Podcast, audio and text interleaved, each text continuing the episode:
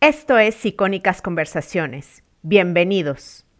En tu propio website los contenidos son tuyos y están bajo tu mano y bajo tu control. Tú imagínate, es algo que no tiene por qué pasar, pero ha habido caídas de Instagram. Instagram se ha estado caído horas a veces, ha habido problemas con las redes sociales, a veces fallan. Te cierran la, web social o la plataforma en la que estás vendiendo y, ¿qué te queda? Por una parte, el control del contenido. Por otra, el tema obviamente de, de los cambios en redes sociales ahora mismo es terrible. O sea, conseguir alcance orgánico en redes sociales cada día más difícil. Esto es Emprende Bonito Radio. Yo soy Jessica Nogués, fundadora de Emprende Bonito. Si eres emprendedora o quieres emprender, este espacio es para ti. Vas a encontrar consejos prácticos de negocio, aprenderás de los expertos con los que hablaré y además encontrarás recursos, ideas e inspiración para tu crecimiento personal. Para más información, sigue Emprende Bonito en Instagram y en Facebook. Recuerda que emprender juntas es más bonito. Bienvenida. Hola emprendedora, hoy voy a hablar con Taisa García, que es madre, informática, blogger y fan de la tecnología. Tiene experiencia en desarrollo software y desarrollo y diseño web y voy a hablar con ella para que nos cuente cómo iniciar tu website de cero o mejorar la que ya tienes. Además, es expatriada como yo porque es una española viviendo en Alemania. Bienvenida, muchísimas gracias por aceptar mi invitación. Hola, encantadísima de que me hayas invitado. Me parece súper interesante el tema de los podcasts, aunque yo no soy mucho de, este tema, pero, pero me ha parecido súper interesante esta oportunidad y probar otro formato. Vamos a ver. Genial. ¿qué saber? bien.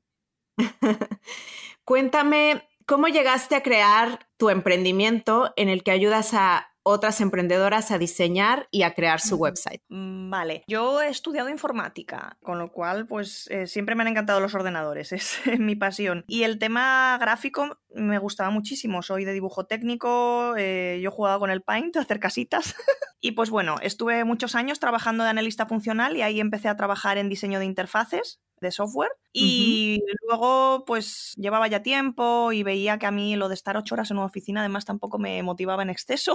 Y el presentismo que se da mucho en España, sobre todo, pues empecé a valorar opciones. Y entonces, pues me surgió hacer una, web para gente de la familia, para mi suegra en concreto, que ¿Sí? un negocio. Y de, no, tienes una web, venga, voy a mirar a ver cómo te hago una web. Y entonces empecé a hacer. Yo realmente ya llevaba tiempo, además, eh, blogueando con WordPress. De hecho, este, este año he hecho 10 años de blogger en WordPress. Wow. Y, entonces pues empecé a trastear con todo el tema del mundo web, empecé a hacer alguna página web por aquí, por allá, me encargaron alguna otra por otro lado y era algo muy, muy circunstancial porque yo seguía trabajando. El caso es que cuando me, me vine para Alemania, aunque seguí también un poco en contacto con la empresa, yo ya me planteé, ¿y por qué no doy el salto y empiezo ya a trabajar por mi cuenta? Y fue cuando empecé ya a buscar, a moverme en ese aspecto y a ir buscando algún proyecto y poco a poco pues he ido, he ido arrancando este negocio y a la vez pues mira, estando con mis hijos en casa. Mi pequeña tiene tres años, o sea, ha nacido ya aquí en Alemania y, he podido estar con ella en casa mientras tanto hasta empezó la guardería hace relativamente poco. Sé que muchas emprendedoras de la comunidad de Emprende Bonito no tienen website y solamente venden por redes sociales. Cuéntame por qué habría que considerar tener una website, qué ventajas tienen para un negocio. Vale, la primera es que si tienes en tu propio website los contenidos son tuyos y están bajo tu mano y bajo tu control. Tú imagínate, es algo que no tiene por qué pasar, pero ha habido caídas de Instagram. Instagram se ha estado caído horas a veces, ha habido problemas con las redes sociales, a veces fallan. O imagínate que se dirá el caso de que de pronto una red social se va al garete. De hecho, eh, ha pasado hace poco con una plataforma de, de tiendas, ¿da banda? ¿Puede ser? Sí. suena? Que la cerraron. Ah, ya, no, no sabía. Sí, sí, no, no, pero puede pasar que de repente una red social va muy bien y de repente, claro. Claro, te cierran la, web social o la plataforma en la que estás vendiendo y, ¿qué te queda? O que cambia el algoritmo y ya no tienes el mismo alcance. Obviamente, obviamente. Por, una parte, el control del contenido. Por otra, el tema, obviamente, de, de, los cambios en redes sociales ahora mismo es terrible. O sea, conseguir alcance orgánico en redes sociales cada día más difícil sin pagar, cada día más difícil. Y, y sin embargo, en tu web tienes completamente el control, tienes mucha más flexibilidad, tienes libertad absoluta y puedes seguir utilizando tus redes sociales para dirigir a la gente a, tu página web. De hecho, Instagram, por ejemplo, tiene una opción para vincular comercio electrónico con, con Instagram. Yo veo la web como tu tarjeta de negocio digital, ¿no? O sea, sería pero si, es solo, pero si es solo una tarjeta de negocio, no te sale a cuenta. tienes que darle ah, más, no, tienes que sacarle más partido. No, claro, pero me refiero a que es como tu tarjeta de presentación en el mundo digital. Claro, al final, y es una forma de, demostrar que vas en serio con, con, tu negocio también. A mí, una empresa o un negocio que no tiene una página web, aunque sea más o menos básica, a mí me, resta seriedad que no haya una página web detrás. Aparte de que tienes que tener, si estás sobre todo en Europa, tienes que tener en orden todo el tema legal también de protección de datos. Claro, eso es Eso también es importante. Aquí en Europa está más. Sí, sí, sí. Ah, eso también es importante que tienes que, que, tenerlo en cuenta. Si estás en Europa o si trabajas con Europa, porque aunque estés en Sudamérica, si trabajas con clientes europeos, también tienes que tenerlo en cuenta. No solo si estás en Europa. Estoy completamente de acuerdo. que el hecho de tener una website te da, te da más credibilidad. Ahora, imagínate que soy una emprendedora sin website y que he decidido tener una. ¿En qué elementos tengo que pensar primero? Vale, lo primero que necesitas es tener un poco de idea de qué es una web, cómo funciona y cómo funciona el mundo de Internet. Tienes que tener un poco de una idea básica porque si no puedes o, meter la pata o, que, te, te, líen con algo que no es lo que te interesa. Tienes que tener un poco de conocimiento básico. Sé de casos de gente que encargaron una web y no sabían muy bien de cómo iba el tema y se la hicieron de una forma que luego no la podían gestionar ellas mismas, por ejemplo, o que luego no había quien se la mantuviera y cosas así un poco complicadas. Entonces es bueno saber un poco qué, es una web, cómo funciona y, saber cómo qué es lo que necesitas realmente, un poco de idea aunque no la, vayas a hacer tú o no. Claro. Luego necesitas tener un poco de, idea de para qué la vas a querer. Sí, vale, quiero, quiero una web, pero ¿para qué? ¿Cuál es exactamente tu objetivo? Tienes que tener claro. De foco. Claro. es el foco. Tienes que tener claro para qué quieres la web, qué objetivos quieres conseguir con esa web. Eso sería un poco una parte de, estrategia de marketing. De antes de tener la web tienes que saber para qué la quieres. Si no, la haces por hacer, pues a lo mejor luego no te sirve para lo que realmente la necesitas. Tienes que elegir de qué va a ir la web exactamente, qué temática o temáticas vas a tratar, un nombre y un dominio. ¿Qué es el dominio? Vale, sí, eh, el tema del, dominio, yo he visto que hay mucha gente que además se pierde con todos estos, estos temas, se pierden un poco de, de qué es. El dominio es solo un nombre que va a tener la web con el que la encuentran. De hecho, puede estar completamente desvinculado a la web. Tú puedes tener un dominio y no tener una web. Y puedes redirigirlo a tu Facebook, por ejemplo, incluso. Sí. O redirigirlo a, tu, a tu Instagram, a otro sitio. Es como, como un nombre simplemente, un apodo, que luego llega a algún sitio. Es un dominio que tú le. un nombre. Claro, en mi caso sería emprendebonito.com, ¿no? Claro, tu dominio emprendebonito.com que va a tu web, que está en un alojamiento, en un servidor. Sí. ¿Y cómo escoger este dominio? Claro, tú la tienes así en este caso, pero podrías, podría no estar asociado a un, alojamiento, que es algo que mucha gente no tiene en cuenta, que son realmente dos cosas un poco diferentes. Sí. Eh, ¿Cómo se elige un dominio? ¿Cómo elegir uno bueno? Mm, un dominio es muy importante que sea original, corto y fácil de recordar, porque la gente se tiene que acordar para luego encontrarte. Si tú pones algo súper complicado o, con letras muy raras o, intentas hacer, ser demasiado original y le das un giro a la palabra pero la gente se acuerda mal, luego la gente luego lo recuerda mal, no te van a encontrar o va a ser difícil que te encuentren, sobre todo al principio. Y sobre todo que no haya nada igual en Internet ya. Si tú tienes una idea maravillosa pero vas a Internet y ya existe tal cual, no lo cojas. Porque lo primero, porque puede estar registrado y te puedes meter en un problema, puede estar registrada la marca y, te lo pueden reclamar y te puedes quedar sin dominio. Y lo segundo, porque es más difícil que te vayan a encontrar si ya hay cosas que se llaman igual o parecido. Y por ejemplo, ¿dónde puedo saber si el dominio está libre? Porque hay herramientas, ¿no? Gratis para saber si el dominio está libre o no. Claro, eso directamente en las eh, empresas que te hacen el registro de dominio tienen un buscador. Directamente entras ahí y te da las opciones. Es muy importante también, dependiendo precisamente de lo que hablábamos antes de la estrategia, que pienses a qué nivel te vas a mover, si a nivel nacional, a nivel eh, mundial, a nivel de países latinos, porque a lo mejor tú estás en su Sudamérica y tienes una idea maravillosa y te pones el, dominio de tu país con el punto... Sí, por ejemplo, en el caso de México sería MX, ¿no? Un punto MX, maravilloso, un dominio estupendo, pero resulta que existe un punto .es o un punto .com con el mismo nombre que te come toda mm. la, toda la, visibilidad. Claro, porque, porque la gente de pronto te va a buscar y se encuentran con la otra página en vez de con la tuya. Y si es encima de la misma temática, estás perdido. Claro. Claro, porque no te van a encontrar a ti. Claro, entonces es muy importante escoger un buen dominio. Es importante, sí. Un punto importante también en el tema del dominio es que tienes que pensar también que la gente muchas veces no va a buscarte en el dominio y va a ponerlo en la URL y va a llegar a tu web, sino que lo van a poner en Google y van a buscar tu dominio. No van a ir a tu dominio, sino que van a buscar tu dominio en Google. Eso es Eso sí, sí, es verdad. Eso es un punto importante.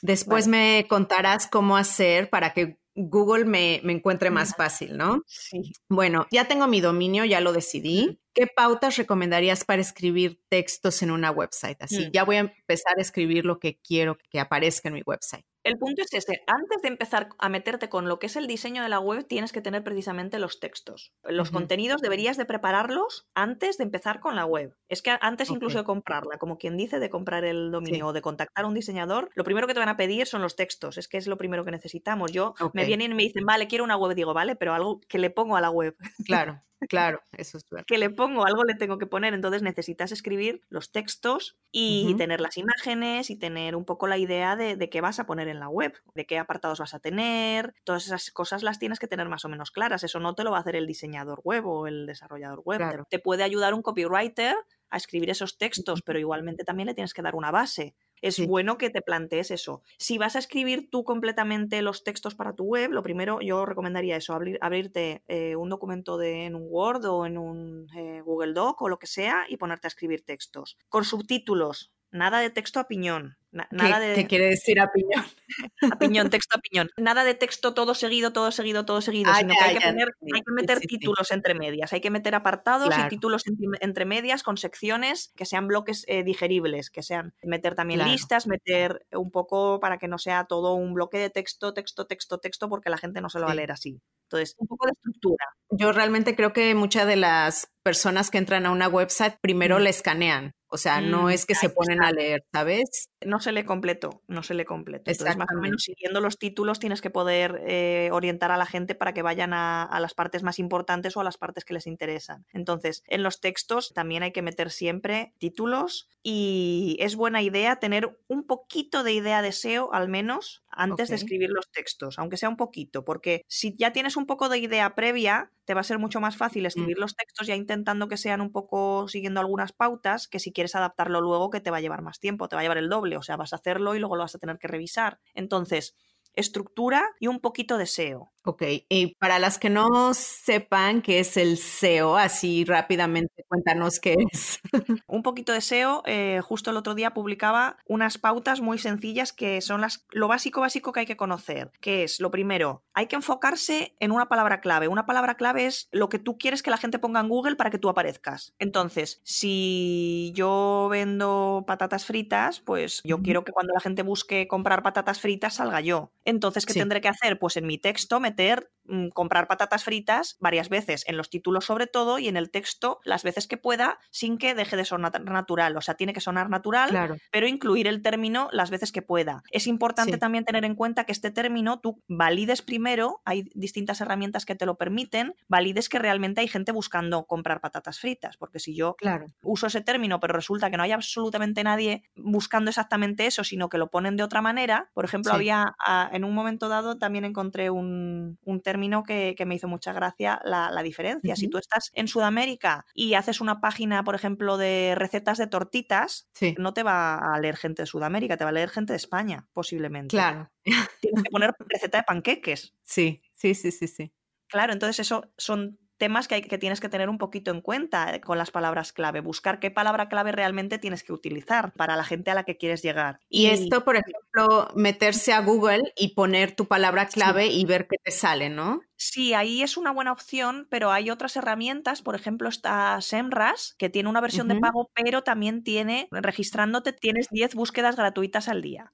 O, también, o también está Google Trends, que también te ah, da una pauta, pero Google Trends no te da cantidades. SEMrush, por ejemplo, sí que te da cantidades directamente. O otra muy buena es Uber Suggest de Neil Patel, que también es gratuita y también te dan volumen de búsquedas, porque lo que necesitas es encontrar eso, una palabra clave que mucha gente esté buscando. Esté buscando, claro. Claro, si no lo busca nadie, no te sirve. Ok. Y bueno, ya, ya que tenemos nuestros textos, ¿cómo podemos redactar un sobre mí o sobre mi negocio que sea atractivo? En esta parte que es tan importante, ¿qué recomendación darías? Yo he leído también mucho el tema, esto realmente está, es un poco más el enfoque de marketing y en el sobre mí no hay que hablar sobre mí, sino hay que hablar sobre el lector. Hay que hablar más, ¿Cómo le vas a ayudar, ¿no? Hay que, eso es, hay que enfocarse no en contar tú lo maravillosa que eres y tal sobre todo, sino pensar en que lo que estés contando le aporte un valor a la otra persona, o sea, te humanice, te vean un poco, sepan realmente un poco de ti, sepan de dónde vienes, que siempre también tenemos esa, sobre todo las mujeres, ese también es un punto importante dependiendo de si estás más orientado a mujeres o a hombres, ojo.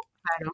Eso también Es, un detalle. A las mujeres, sobre todo, pues igual nos interesa un poco más conocer el, marujeo de, la historia de las personas. Claro, la historia de las personas. El lado humano nos interesa a todos, pero el marujeo de, de dónde vienes tú, por qué estás aquí, qué te ha llevado a hacer esto. El lado más emocional, quizá. Eso es. Entonces, esa parte y la parte un poco de, más de marujeo y, te casaste con un alemán o no te casaste con un alemán, ¿por qué te viniste a Alemania? Todo eso, el, salseo nos gusta mucho. Entonces, eh, son detalles que, son interesantes que, lo pongas sin pasarte tampoco ahí tres eh, páginas de, contar tu historia, pero sí un poquito de, de sobre ti, de luego también, obviamente, algo de tu formación, pero no un listado de, pues estudié. Eso es, no es un currículum, el sobre mí no es un currículum, es intentar hablar un poco de ti y darles motivos para que confíen en ti. Si yo te digo que yo soy informática, dices, ah, pues tendrá idea de, webs, de, entonces es un extra que yo tengo que mencionar, que he hecho, que he hecho pues eso, eh, una carrera, que, que he estudiado también un máster, que tal, pues son como puntos a favor. Entonces eso es lo que le tienes que dar un poquito a la gente, esos puntos a favor para que trabajen contigo o para que te compren tus productos y por los que tienen que confiar en ti. A veces es un poco, depende también de lo que estés vendiendo, ir un poco al lado emocional o al lado más, más racional también de, de qué estás vendiendo. Si estoy vendiendo gorritos de bebé, pues a lo mejor llega más al lector que yo te hable de eso de mi historia, de cómo empecé a crear gorritos para mis bebés y ahora quiero dar gorritos para más bebés. Y si estás eh, vendiendo servicios para negocios, pues a lo mejor es más una parte también más serio. Claro, es un poco una parte más seria y una parte más de formación, de qué formación me ha llevado a, mí. A, mí, si la chica que vende gorritos de bebé ha hecho un curso o no ha hecho un curso de gorritos de bebé, a lo mejor me importa menos. Claro. Y por ejemplo, ¿cómo tienen que ser las fotos que debo poner en mi mm, website? Fotos profesionales o lo más profesionales posibles. Porque a veces con las cámaras y hasta en los móviles que hay hoy en día es más o menos viable hacerte unas fotos decentes, pero busca un buen fondo, si es o algo relacionado con tu negocio, fotos haciendo cosas relacionadas con tu negocio, trabajando si es el, si es el caso viable, mm, que muestren un lado cercano, pero también que te puedan mostrar como, como profesional. Y las fotos lo más profesionales posible. Si no te puedes permitir fotos profesionales, pues mira, tengo una de mis clientas, se pone delante de un armario, echa una manta y hace unas fotos, pero, pero no te puedes imaginar qué fotos más bonitas que hace, ¿sabes? Claro. En este caso, la luz es súper importante. Sí, sí, obviamente. Obviamente, una buena iluminación a veces marca la diferencia mucho. O sea, hay gente que es capaz de hacerse unas muy buenas fotos y si no puedes y te puedes permitir pagar a alguien, pues que te las haga. O aunque sea eh, un conocido, ¿sabes? Que te haga al menos unas fotos más o menos, más o menos aceptables. Pero sí es buena idea que tengas unas fotos que se vean bien, que se vean profesionales en la medida de lo posible, que se vean eh, trabajadas, cuidadas, algún retoque si es preciso, incluso. No quitarse las arrugas porque eso no, no es muy. no es fácil y no queda natural, pero... Sí, claro. Pero sí un poco de, cuidado en las, en las fotos. Oye, yo tengo duda en esta parte. ¿Cómo debe de ser la parte de contacto? O sea, ¿recomiendas formularios o recomiendas eh, poner un teléfono y un correo? Realmente, cuantos más métodos, mejor. Ok, entonces más, podría ambos.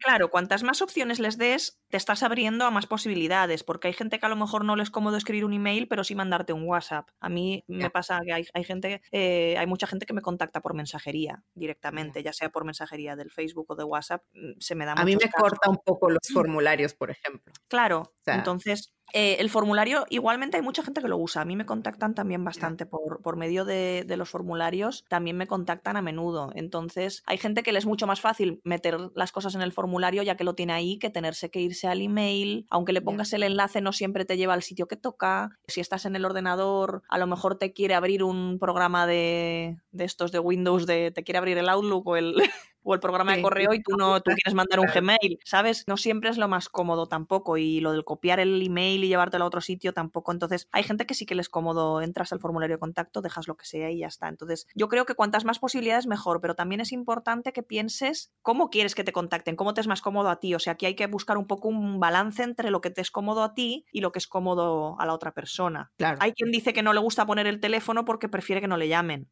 Ya, bueno, yo tengo el teléfono puesto desde el principio y, y, de llamada telefónica creo que me han contactado una vez. Sin embargo, por otros métodos me, han contact me contactan mucho. Entonces, y es valorarlo cada ¿qué, uno. ¿Qué llamadas a la acción recomiendas poner en la website? Estas preguntas son más de marketing que de, que de, que de web en sí. Es que precisamente O sea, estas- te voy a decir, esto es un punto sí. importante. Yo como, como diseñadora web, yo también he hecho mi web, tengo mi negocio y sé algunas cosas de marketing y suelo hacer suelo asesorar a la gente, pero en algunos Sí. casos es lo que estábamos hablando. Realmente esto es algo que tú ya deberías de tener claro cuando escribes tus textos Sí. para la web y cuando organizas la estructura de tu web, eres tú la que ya deberías de tener un poco de, de idea de qué llamadas la- a la acción ¿Cuál es tu quieres, quieres poner. No te las va a poner el diseñador web. El diseñador web te puede sugerir o puede cambiarle el estilo para que se resalte más o puede sugerir, mira, a lo mejor en vez de aquí te la podemos poner más arriba, más abajo, pero es la persona que tiene la web la que ya de por sí debería de, de tener un poco de Exacto. idea. Por eso decía que es importante tener un poco de idea de cómo funciona el mundo online y el marketing digital incluso un poco para montarse una Claro. web, porque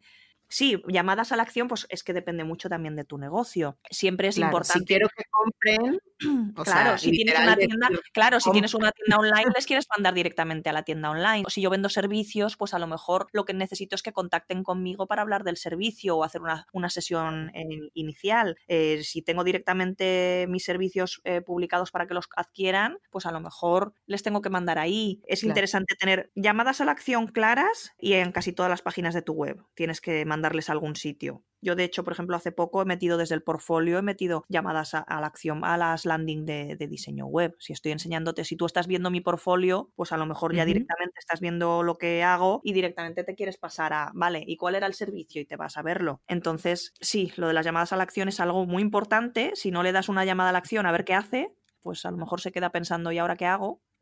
Claro. Es muy importante tener en cuenta que cuando quieres vender online, es bueno decir a la gente qué tiene que hacer. O Claro, sea, entre eso- más claro, mejor. Eso ¿no? es, porque a veces entras a una web y dices, vale, ¿y, ahora qué hago para, contrat- para contratar a esta persona o para contactar con ella o para comprar sus productos? ¿Qué hago? A veces no lo sabes, no entras y no... Sí, Hay no que ser muy claro. Cuanto más claro, mejor. Y hay que tener un blog. ¿Me da realmente ventajas? Te da ventajas, obviamente te da muchas ventajas tener un blog, pero hoy en día hay muchos canales y tienes que decidir qué canales quieres utilizar. El blog te da ventaja porque es una forma muy buena de trabajar el SEO. Te O da sea, la es una forma más fácil Mm. que te encuentren, ¿no? es una de las mejores formas de hacer que aparezcas en Google, pero no es la única. Yo tengo clientes que no tienen blog y tienen un montón de visitas y un montón de suscripciones. Tengo una clienta que empezó con email marketing este año y yo creo que tiene ya 300, 300 personas en su lista y con un 20% de, de suscripciones. O sea, el 20% de las personas que llegan a su web se acaban suscribiendo o, o que Y- llegan a sus formularios se, se acaban suscribiendo a ellos. Y es, es, una, ¿Y es un cómo- porcentaje mundial. Y eh, ella trabaja, cómo por ejemplo. Claro, ella trabaja con YouTube. Ah, ya, ok. O sea que de- desde YouTube eh, deriva tráfico a su website. Eso es, eso es. Ella trabaja en YouTube y en grupos de Facebook y, y deriva gente a su web. Y desde ahí, pues se suscriben ya y entonces ella ya los tiene en su lista de email marketing, en su web, en su control y ella ya puede tener un acceso directo a esta gente sin depender de algoritmos. Y bueno, digamos que ya me decidí tener un blog, ¿no? Porque tengo muchas cosas que decir, quiero compartir. ¿Cómo escojo las categorías de mi blog? ¿Qué recomendación darías? Es importante que sean pocas, o sea, es lo que hablábamos antes un poco de, de decidir de qué va a ir tu web. Yo cuando empecé a bloguear hablaba de videojuegos. Sí. Luego, empecé completamente como hobby. Empecé hablando de videojuegos, luego hablaba de, moda, alguna cosa, luego hablaba de no sé qué, luego tuve el bebé, empecé a hablar de maternidad, metía cosas de lactancia mezcladas con los videojuegos, aquello era, era un poco caótico, claro. Entonces cuando decidí llevar el blog en serio, llevar el blog más en serio y empecé a formarme en todo esto, mm, vi que no. Entonces tuve que hacer limpia, decidir unos temas claros, recortar, borrar lo que no aplicaba y, y empezar un poco borrón y cuenta nueva. Y mantuve mucho contenido, pero es importante tener claras unas temáticas. Entonces, ¿de qué va a tratar tu blog? Pues ligado un poco a lo que hablábamos antes también de estrategia. Claro, cuando abrí el blog de diseño, que ya tenía un poco más claro todo esto, ya dije, no, las temáticas van a ser diseño web, diseño gráfico, SEO, redes sociales y ya pues tengo eso, unas cinco categorías muy concretas y son de las que hablo. Entonces tienes que tener claras esos temas y ceñirte un poco a eso. Puede que tengas algo un poco más off topic o tal, pero tienes que tener unas categorías claras, poquitas y centradas, porque esto además también aporta al SEO y a decirle a Google de qué va tu web. Que va tu web, claro.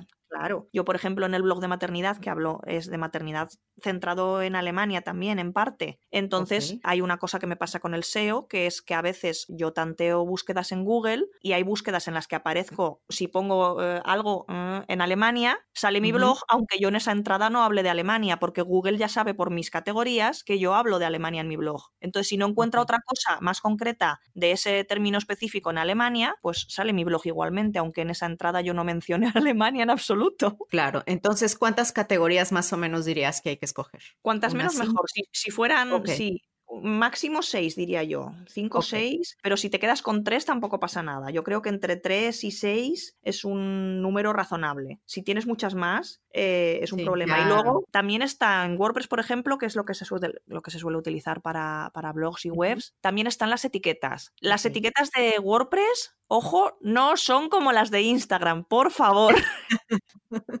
No tienes que poner 30 y no etiquetan el contenido realmente, sino que también son una forma de, de categorizar de otra manera. Si no tienes muy claro cómo usarlas, mejor no las uses y ceñirse a las categorías. Si las vas a usar, tienes que tener muy claro también eso. O sea, no puede ser que tengas una etiqueta o una categoría tampoco con una o dos entradas. Eso no puede ser. Oye, ¿qué longitud de, texto dirías? ¿Cuántas palabras por publicación es así como lo ideal? Cuanto más mejor. Si haces una de 3.000 palabras, maravilloso. siempre que no sea, siempre, siempre que no sea texto superfluo. O sea, siempre que sea contenido de valor, cuanto más largo puedas, mejor. Pero un como mínimo, decías, un mínimo de unas 400, 500. Ok, mínimo 400 y como estabas diciendo, hacer fácil la lectura. O sea, no es lo mismo que hagas un texto que se vea así todo pegado a que pongas bullet points, a que pongas imágenes, a que pongas quizá una infografía. Títulos también, títulos, títulos, y, títulos y, manteniendo una, estructura, de estructurar el texto. De, de, hecho, yo últimamente cuando escribo, y es lo que recomiendan, cuando escribo entradas largas, yo empiezo por la estructura de títulos. Hago un estudio de palabras clave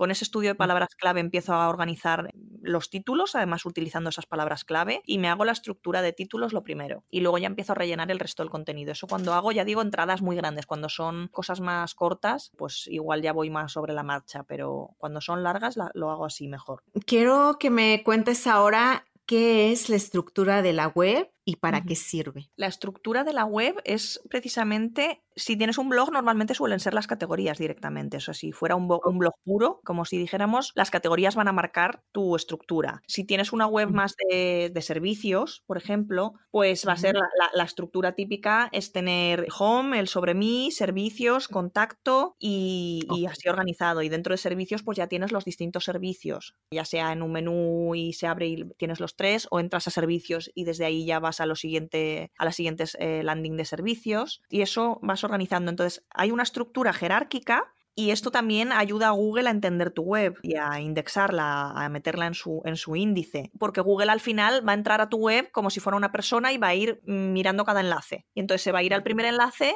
va a ver qué enlaces hay desde ese enlace, entonces va a ir haciendo como quien dice ese árbol. Entonces tienes que buscar esa forma de hacer esa estructura inicial más o menos sencilla y luego obviamente meter mucho interenlazado interno en lo posible. Porque qué ventaja me da meter. Claro, cuantos más enlaces, cuantas más veces esté enlazada una URL, un apartado de tu web, cuantas más veces esté enlazado, ya sea desde dentro de tu web y sobre todo también si está enlazado desde otra web, de, otras, más importante se considera y más importante va a considerar Google esa, esa, página y más arriba va a salir, vas a salir, también te va a ayudar a subir más arriba. Claro, va, vas a salir más arriba en el, en el índice de Google, cuantos más enlaces entrantes haya, ya sean internos de tu web o de fuera. Todo eso le aporta más valor a tu, a tu página. Si una página de tu blog o de tu web no la tienes enlazada en ningún sitio, tan importante no será como para aparecer en Google. Y lo que tengas enlazado desde, desde la página de inicio es lo más importante de tu web normalmente. Digamos que ya escogí mi dominio, ya tengo más o menos mi estructura. ¿Cómo escojo el alojamiento? Bueno, para empezar, ¿qué es el alojamiento? ¿Cómo lo escojo? Vale, el alojamiento antes hablábamos un poco de eso, del que el dominio es solo un nombre. El dominio es, el nombre que pones es como, como una referencia, pero realmente tu web va a estar alojada en un ordenador, en un servidor, que va a estar en un centro de procesamiento de datos en, en, una, en una empresa va a haber una sala con un montón de ordenadores y en uno de esos ordenadores va a haber una carpeta, por así decirlo, que va a ser para ti. Entonces, en la máquina es el servidor y esa carpeta es el alojamiento web que a ti te conceden. A ti te conceden, pues dentro de ese ordenador que tendrá, vete a saber cuántos gigas tendrá, te conceden una carpetita donde va a estar tu web alojada. Ok. Y luego por medio de unos, índices, Internet ya sabe que son los DNS, que se oye mucho también, que la gente a veces no sabe qué es. Eh, los DNS son como unos índices que vinculan ese nombre de dominio con ese ordenador y el ordenador ya sabe también ese nombre de dominio a qué carpeta tiene que ir a buscar la web. y bueno, hay muchos en el mercado, ¿no? O sea, yo veo que hay muchísimos. Muchísimos. ¿Cómo escojo el mejor? Cosas importantes que tienes que tener en cuenta. Lo primero si vas a empezar una web de cero, casi seguro que vas a tener pocas visitas de, primeras. Entonces empieza con un plan sencillo. No te vayas a un plan avanzado por mucho que te digan qué tal, qué cual, no. Casi seguro que con el plan más sencillo que haya, con los básicos, casi seguro que vas a empezar, vas a empezar con buen pie, no vas a tener mucho problema. Y, muy, y normalmente luego ampliar es fácil. Dentro de la misma empresa, normalmente tú dices, oye, mira, que quiero cambiar de plan y te lo cambian de un día para otro. No es mucho problema. Entonces no hay que preocuparse de eso y coger, no, no, es que cojo el plan más grande porque eventualmente no, no vale la pena. Yo, por ejemplo, estoy con Bluehost y bueno, por ahora estoy contenta, pero sé que también que, que hay GoDaddy, que hay SiteGround, o sea, hay muchísimos. Sí, hay muchísimos. Yo personalmente eh, empecé con one.com y salvo un problema que hubo un año y tal, o sea, yo ya llevo, pues desde que me vine para acá a Alemania y monté mi, web, mi primera web propia. ¿Con cuál, eh, perdón? One.com, one. Ah, one.com, ok. Mm. Pues salvo unos meses que hubo un año, que hubo unos problemas, por lo general no me ha dado mucha pega. Eso sí, cosas que hay que tener en cuenta es en qué idioma hay soporte. Ok. Muy importante, o sea, no se vayan así. Claro, porque... Mejor irse en español si se sienten más seguras, ¿no? Claro, depende de en qué idioma se sientan más cómodas, pues a un idioma o a otro. Yo, por ejemplo, eh, sí que hay gente que se maneja con el inglés, por ejemplo, en one.com el soporte es en inglés. Yo no tengo problema. Si fuera en alemán, pues a, lo mejor en su momento, ahora a lo mejor me defendería, pero en su momento pues no tanto. Tengo clientas que es al revés, tengo clientas que claro, como mis clientas muchas están aquí en Alemania, a lo mejor saben alemán pero no saben inglés. Entonces, pues es un tema a tener en cuenta en qué idioma hay soporte. ¿Qué lugar servidor? recomendarías? Mm, yo ya digo, one.com está bastante bien. Aquí para Europa está bastante bien. Un punto importante es a quién vas a estar dirigido dónde están. Si están en todo el mundo, si están en tu país, si están en varios países, mm, porque tienes que ver también dónde está el servidor. Es buena idea que esté cuanto más cerca mejor. Si está a nivel del mundo, pues en algún sitio lo tendrás que poner al fin y al cabo. Pero si tu público está principalmente en, por ejemplo, mi público está en Europa, si yo cogiera un servidor de Estados Unidos, aparte de problemas de, por el tema de protección de datos, por ejemplo, también tendría el, el, tema de que tendría más latencia y tardaría más en cargarles mi web a la gente de Europa. Ah, Eso también es un punto a tener en cuenta. Y si van a, si todos tus clientes van a estar en España, pues vale la pena tener un servidor que esté en España. En España yo, por ejemplo, tengo muy buenas referencias de web empresa. Ok. O también eh, Induscom, también es una empresa que está además por Sevilla, creo que es por Andalucía, y, también tengo muy buenas referencias de ellos, que son eh, gente que está en España, con soporte en España y muy buen soporte. Aquí en Alemania también hay bastantes. Yo tengo referencias de Strato, por ejemplo, que está bastante bien también. Y One.com creo que tiene los servidores en Dinamarca, con lo cual tampoco quedan tan lejos de aquí y, y a mí me dan buen resultado. Sin embargo, hay otras pues que no.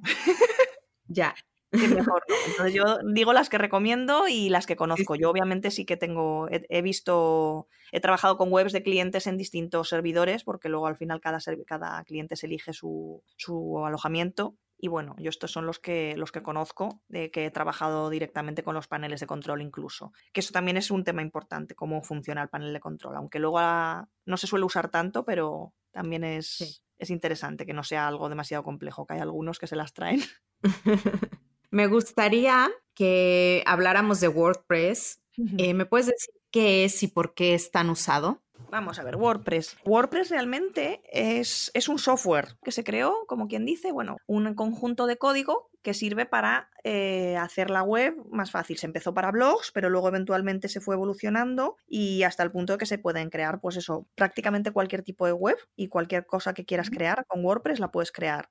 Okay tiene sus ventajas y sus inconvenientes. Ventajas es que es súper sencillo de gestionarlo, incluso sin saber programar o sin saber código, hay plugins para todo, aunque cargar una web de, plugins no es lo ideal, pero claro. Yo uso este. Claro, no, Es, no es lo, lo, ideal cargar una web de plugins, pero bueno, a base de poner plugins puedes conseguir prácticamente cualquier cosa. Y muy fácil, y sin saber prácticamente programar. Entonces, realmente es súper sencillo. Montarse una web realmente montarla, la parte básica de que es crearla y tenerla ahí, ya está. Luego todo lo que va detrás ya es otro, ya es otro tema, como decíamos, porque luego eh, hay más cosas a tener en cuenta. Pero montarla de por sí, además los alojamientos directamente te ponen, tienen el, sistema de, instalación que te lo instalan automáticamente y, sobre todo tiene muy buen soporte. Si hay un error en, esta plataforma, casi seguro que lo van a arreglar rápido. Que es algo y que, además es una plataforma súper usada. Claro, claro, cuanto más se usa, más documentación y más más formación y más recursos hay. Yo, por ejemplo, también tengo un pequeño, creé para mis clientes, pero lo tengo también ahora abierto para mis suscriptores, un pequeño curso de uso de WordPress, que es el primer cursito que creé. O sea, y es gratuito, ¿no? Lo pueden tomar las emprendedoras en tu website. Sí, ese, ese, es gratuito. Desde mi web se pueden suscribir y reciben acceso a la plataforma de cursos, al, al cursito de WordPress, que tiene pues unas nociones básicas de, de, la gestión de WordPress, porque claro, desde cambiar la contraseña, porque claro, yo esto, como digo, lo, lo hice también pensando un poco en mis clientes a los que les, les, doy la web, vale, ahora me das la web y qué hago con ella. Si no sé manejarla, si no saben manejarla, pues, pues mal. Entonces, desde el cambiar la contraseña a, escribir entradas en el blog y un poquito de esta parte que comentábamos antes de, de, la optimización de textos. Es un poquito lo que tengo, lo que tengo en el cursito.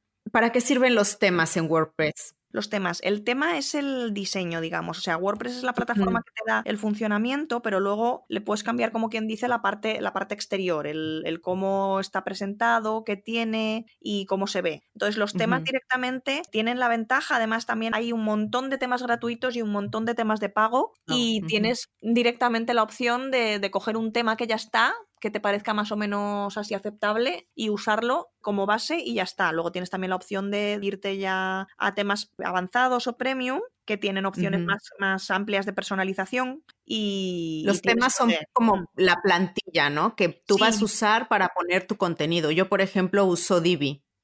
Claro, sí, no, yo y también... pago, yo la compré. Mm, yo también trabajo con Divi. Y me gusta mucho porque es drag and drop, o sea, es así muy, muy fácil de usar, al menos Totalmente. para mí. Mm, sí, sí, yo es la que estoy utilizando también de, de, un tiempo a esta parte. Al principio lo hacía todo mucho más de desarrollo, desarrollaba directamente temas o hacía temas personalizados y al final me acabé pasando a Divi también porque lo probé y vi, lo, vi que era muy sencillo y luego también es extendible, o sea, si yo quiero meterme a hacer modificaciones de código también las puedo hacer o modificaciones avanzadas de diseño porque hay cosas que el constructor no termina de, llegar y se pueden meter adicionales en código. Pero por lo general es súper flexible. La verdad es que mis clientas también están encantadas porque luego hay muchas que luego se, hacen sus landing ellas solas y se hacen sus ampliaciones ellas solas y, siguen trabajando con su web sin problema. Y, es también muy, muy sencillo de utilizar. También tengo un curso, pero esto sí que es de pago. también, ok. Bueno, pero es bueno saber que tienes ahí algo disponible. Tengo, el curso y tengo eh, afiliados, porque sabes que todo hoy en día tiene, tiene afiliados tengo la información un poco básica de, qué es y, la, y, los enlaces de afiliado y luego pues la opción de, ver el curso de, uso. Yo estoy convencida que para tomar buenas decisiones en negocios, los datos son los que mandan. Y bueno, sé que puedes ver las estadísticas de la website, ¿no? ¿Cómo podemos ver las estadísticas de, nuestra website? Vale, estadísticas hay mm, de diversos tipos. Lo que siempre sería recomendable es tener una estadísticas de visitas. Para saber desde dónde nos visitan, quién nos visita. Eso es, que esto se puede conseguir mm, con distintas opciones. De las más conocidas es unas Google Analytics, que es, pues como todo es de Google, y requiere una conexión que se puede hacer o con plugins, como decíamos, o directamente con código. Hay distintas formas de hacerlo. Luego hay también otras opciones como está Jetpack, que es uno de los plugins más conocidos también de, WordPress, porque en muchos casos viene, viene incluido, o en el WordPress gratuito, bueno, el WordPress gratuito, WordPress.com, lo que te dan es el alojamiento gratuito. WordPress siempre es gratis, pero en WordPress.com lo que te ofrecen ellos es un alojamiento gratuito para tu blog o tu web de WordPress. Pero no es recomendable que tengas tu web ahí porque entonces no gestionas tú el alojamiento. Y lo que te interesa precisamente, hablábamos al principio, de uno de los beneficios es poder tener tú el control.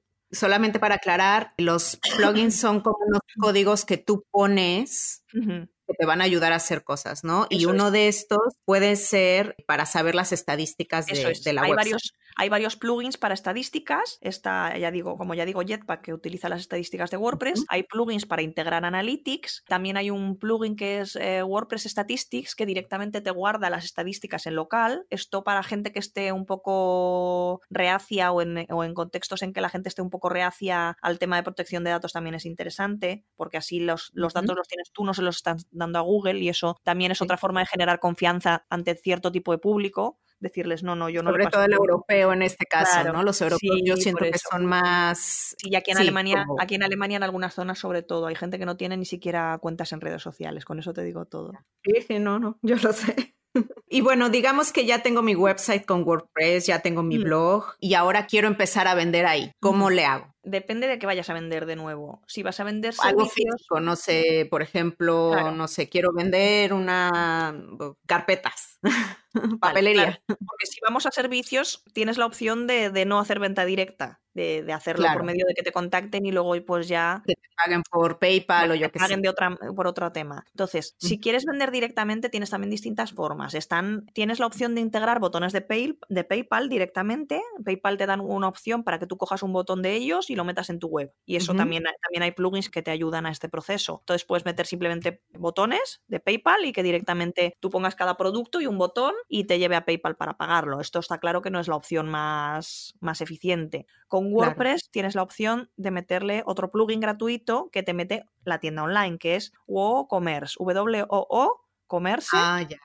WooCommerce, sí, sí, sí. Que es un plugin para tiendas. Es relativamente complejo, pero todo es ponerse, como todo, todo es ponerse. Entonces eso es cuestión de meterse a las opciones de configuración y revisárselas de arriba abajo, eso es muy importante. Hay que revisar bien todas las opciones de configuración de los plugins, no lo pones y ahí se queda. Y, pues nada, luego es igual que creas una entrada, pues creas un producto. Es exactamente igual. Esa es la parte también eh, de WordPress muy fácil de usar, que todo funciona más o menos igual. Entonces, igual que has creado una entrada de un blog, pues creas un producto nuevo, le añades su, su, categoría de productos que van de forma independiente, las categorías de cada tipo de cosa, en este caso productos. Y no es, ya digo, sería una cuestión de tiempo más que de, de una complejidad enorme el tema de crear una tienda tienda WooCommerce. Luego depende de qué integraciones le quieras poner, como todo. Cuanto más le vayas añadiendo, más se va complicando. Si quieres que además esa tienda luego esté conectada a otra cosa, o por yo, por ejemplo, ahora mismo para los cursos la tengo integrada. La venta de los cursos yo la gestiono con WooCommerce y luego eso lo tengo integrado con la plataforma de cursos. Entonces, por eso, cuantas más integraciones vas, vas incluyendo, más complejo se hace, porque se puede enlazar incluso con el email marketing. Y, con MailChimp tienes una opción para, recuperar carritos perdidos y mandarle a alguien un email cuando se dejó el carrito a medias. O sea, ah, es que tienes opciones infinitas. Y, por ejemplo, un rango de precios, si ya decidí hacerme mi mm. website con WordPress, ¿cuánto más o menos me cuesta? el precio va desde unos 600 euros una web básica, pero ya con todo lo indispensable, todo el tema de aspectos legales, maquetación de, las páginas básicas que tiene que tener la web. Eh, eso sería es una página muy básica o un blog solo de, de presentación, pues eso con un sobre mí o un sobre nosotros, eh, el contacto y esto, lo básico, básico. Luego las, una web profesional ya sube, sube un poco más y vamos desde 900, 1000 euros, pues depende de lo que quieras meter, si vas a meter email marketing, si vas a meter, pues eso, más integraciones. Y las tiendas, pues seguimos subiendo. Sí, claro. Si alguien solo tiene tienda y realmente no necesita blog Si alguien tiene muy claro que no va a tener un blog, que solo va a tener una tienda, porque vende por eso productitos y tal, también hay otra alternativa, que esa yo no la trabajo, pero tengo conocidas que sí que lo hacen, que es por ejemplo con PrestaShop. Ok. Que es otra alternativa para tienda. Si es solo tienda, cuando vas a hacer tienda y blog, ahí hay que valorar, porque o, o tienes dos webs, una en WordPress y otra en PrestaShop, o directamente lo montas todo en WordPress. Ok. Y bueno, dinos para ti un par de websites que creas que son como buen ejemplo de, lo que es una website de negocios, así una que te guste a ti. Vale, os puedo poner el ejemplo de, de Besotan con B. Besotan. ¿Con B, ¿Con B de burro? Sí. con B de beso. Con B de beso. con B de beso. Besotan.com. Besotan.com.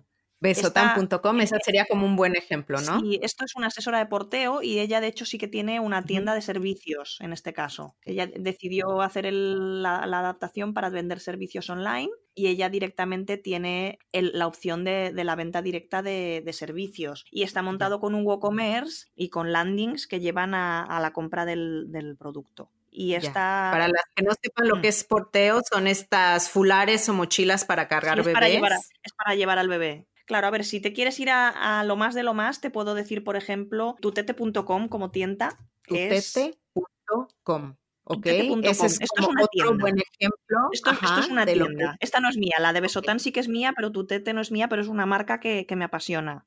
También todo, todo me mamá, mamá y, mi vida gira en torno a, esto.